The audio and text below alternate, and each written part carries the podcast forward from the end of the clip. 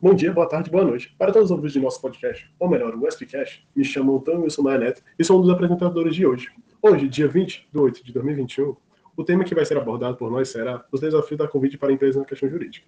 Vamos tratar de como as empresas tiveram que se adaptar e desenvolver forma de dar continuação de suas atividades em meio à pandemia do Covid-19. Não é novidade que ocorreram várias mudanças no meio trabalhista em decorrência da pandemia do Covid-19. Avanços que levariam até 5 ou 10 anos para se concretizar tiveram que ser implementados em poucos meses nas empresas. Uma forma de trabalho que já vinha sendo utilizada e ganhou muito mais notoriedade foi a modalidade home office. E os trabalhos comuns tiveram que sofrer modificações para ter suas atividades continuadas. E é sobre isso que vamos falar em nosso podcast. E eu queria dar destaque aqui, principalmente ao inciso 4 do artigo 3 da Lei número 13.979, de 6 de fevereiro de 2020, que dispõe sobre as medidas para o enfrentamento da emergência da saúde pública de importância internacional decorrente do coronavírus, responsável pelo surto de 2019. É notório que todas as empresas tiveram que sofrer modificações. O trabalho comum teve que sofrer adaptações, dentre outros. E é aqui que se destaca o inciso 4. As pessoas deverão sujeitar-se ao cumprimento das medidas previstas nesse artigo. E o descumprimento delas acarreta responsabilização nos termos previstos em lei. O artigo 3 vai trazer algumas questões, como a do isolamento, a quarentena, exames médicos. E aí que eu quero ligar que tudo isso causa gastos. Tudo isso causa gastos. Você tem que adaptar álcool em gel, luvas, máscaras, higienização mais, mais específica do local, vidros, face shields, horários, rodízios, horário para fechar, horário para abrir, circulação de pessoas. E já é complicado você sustentar uma empresa. Imagina, dentre tantas limitações, problemas, novas adaptações. E o home office foi um dos, um dos problemas, entre aspas, e de umas soluções. Por quê? O home office, para evitar, serviu, primeiro, para evitar o descumprimento das normas também, evitando a questão de muito contato e o rodízio de pessoas.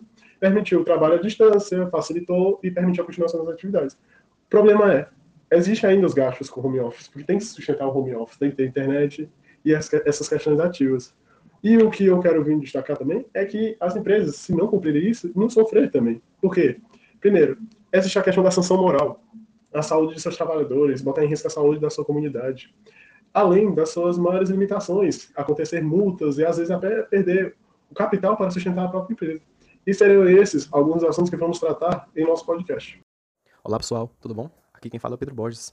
Dando continuidade com o que o Antônio estava falando, com a triste pandemia da Covid, programas econômicos foram lançados para amenizar o impacto financeiro da pandemia na vida dos cidadãos. E um deles, de forma mais focada em relações trabalhistas, foi o benefício emergencial de preservação de emprego e de renda, também conhecido como BEM. O objetivo desse programa nada mais era que mitigar, ou seja, diminuir impactos econômicos nas relações de trabalho. Na prática, nada mais é que o trabalhador e o empregador possam realizar acordos individuais ou coletivos, para reduzir assim a jornada de trabalho, com diminuição proporcional de salário ou suspender temporariamente o contrato.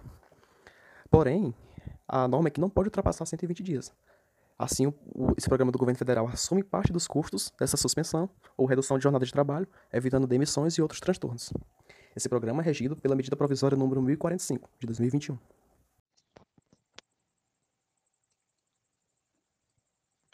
Dando continuidade ao que o Pedro falou, a Lei 14.020, além de regular o benefício emergencial de preservação do emprego e renda, ela também regula junto outras duas medidas para tentar evitar uma onda muito grande de emissões na pandemia, as que eu vou falar agora, que são a redução proporcional de jornada de trabalho, que é quando a empresa vai diminuir a carga de horário do trabalhador e diminuir também o seu salário de forma proporcional à diminuição dessas horas.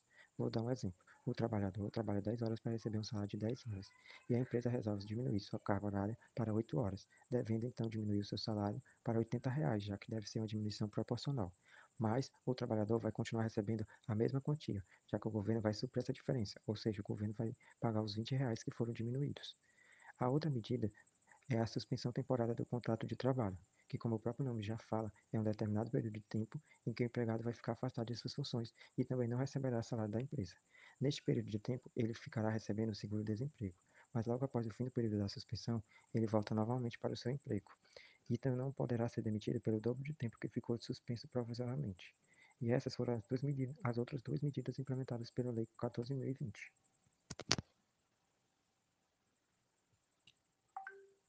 Gente, muito interessante é, as informações, né, posicionamento que o Ivan e o Pedro trouxeram, porque a gente observa, né, como já foi dito também, que houveram essas inovações, essas modificações, foram exigidas, né, novas condições, novas medidas para serem tomadas para que prosseguisse o trabalho. E aí, é, o trabalhador teve a jornada de trabalho reduzida, ele teve o salário reduzido, e isso trouxe impacto negativo, querendo ou não, apesar de ter sido uma medida, entre aspas, né, drástica para garantir que o trabalhador não fosse demitido, que as empresas fechassem, é, isso trouxe impacto negativo, porque o preço dos alimentos está subindo, o preço dos utensílios básicos está né, é, tá subindo, o preço do combustível está subindo cada dia mais, e aí que contrapartida o trabalhador pode ter, né? E aí que entra o, o, o, direito, que é o chamado direito acidentário, que é a junção do direito trabalhista com o previdenciário. E o foco que eu queria trazer, o foco que eu queria fazer seria na, no acidente de trabalho. Porque o STF recentemente decidiu que, que ele reconhece né, que a, a infecção por Covid-19 como acidente de trabalho. E aí o que é que vai garantir que o trabalhador tem os direitos dele é, diante do acidente de trabalho pela infecção da Covid-19? Vai ser através da emissão do CAT, né, Comunicação do Acidente de Trabalho, que ele é um documento oficial, é um documento formal, que vai é, oficializar né, que o trabalhador sofreu o acidente de trabalho. E aí o acidente de trabalho, ele não vai ser um acidente que ocorre somente no ambiente de trabalho, no horário de trabalho. Ele pode acontecer também de viagem a trabalho, é, um acidente que aconteceu num serviço externo do trabalhador, é, um acidente no trajeto da residência ao trabalho ou do trabalho até a residência, ou uma doença ocupacional, coisa assim. E qual é o impasse que tem se visto ultimamente? É que apesar do STF reconhecer isso, é, ainda assim encontram muitos profissionais que foram afastados pela doença, mas que não realizaram o preenchimento do CAT, que é o documento que reconhece o acidente de trabalho. E o preenchimento desse CAT é feito pelo profissional da empresa. É, é, é, um trabalho que deveria ser feito em conjunto entre o, o, o trabalhador que, que, sofreu o acidente de trabalho, o técnico em segurança do trabalho e a equipe jurídica da empresa. E aí, a equipe jurídica da empresa tem conhecimento da legislação que passou a viger, tem, tem conhecimento das decisões do STF, o técnico em segurança do trabalho, responsável pelas equipes da empresa, também tem conhecimento dessa legislação, porque ele se mantém em constante atualização, mas o trabalhador não tem acesso a isso. Diante disso, o trabalhador é afastado por motivo de doença, essa doença não vai ser relacionada a, a, a um acidente de trabalho, e o trabalhador deixa de receber, é, deixa de ter acesso a vários direitos, que seriam esses direitos acidentários. Seria o, o, o benefício do, da licença é, por acidente de trabalho, é, o benefício da, da, da, pensão que a família poderia receber se aquele trabalhador viesse a óbito. E aí isso vai desencarregar uma, uma, uma série de, de consequências negativas para o trabalhador, porque o trabalhador com partícula suficiente não está tendo muitas vezes acesso a informações essenciais para que ele é, tenha seus direitos garantidos. Em relação ao home office, como já foi mencionado anteriormente, é válido dizer que se trata do principal meio encontrado para dar continuidade ao funcionamento das empresas na época da pandemia. E como se tratou de uma medida inesperada, não houve um processo de adaptação ou treinamento prévio para os funcionários.